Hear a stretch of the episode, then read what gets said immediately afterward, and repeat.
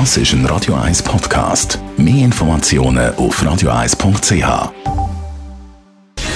Gesundheit und Wissenschaft auf Radio 1. Unterstützt vom Kopfwehzentrum Irlande Zürich. www.kopfwww.ch Kann man eigentlich Regenwasser trinken? Wie gut ist die Qualität vom Regenwasser? Regenwasser, für die, die nicht mehr genau wissen, was es ist, das ist das, was so ein bisschen oben runtertröpfelt vom Himmel. Viel Regen hat es ja in der letzten Zeit nicht gegeben. Ab und zu mal ein Gewitter, das durchgezogen ist, dann hat es ein bisschen Regen gegeben, aber dann wieder fertig. Viel zu wenig Regen, es ist zu trocken.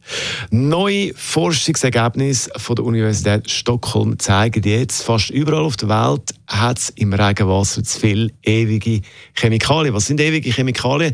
Das ist drin im Verpackungsmaterial, Plastikbecher, Pizzakarton, Kosmetik und vieles, vieles mehr. Also Sachen, die wir Menschen produzieren, kreieren und wo sich in der Umwelt nicht abbauen. Die sicheren Richtwerte für viele von diesen Chemikalien äh, hat man in den letzten zwei Jahrzehnten ziemlich abgesenkt wegen neuer Erkenntnisse in Sachen Toxizität, in Sachen Toxizität. Und äh, wenn man jetzt so Regenwasser untersucht und so die neuesten Richtwerte nimmt, dann muss man sagen, das Regenwasser ist eigentlich überall auf der Welt nicht mehr trinkbar.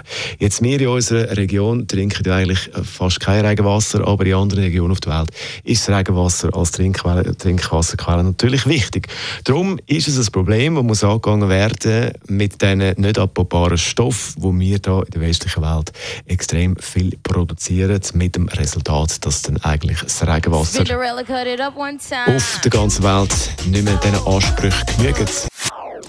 Das ist ein Radio 1 Podcast. Mehr Informationen auf radio1.ch.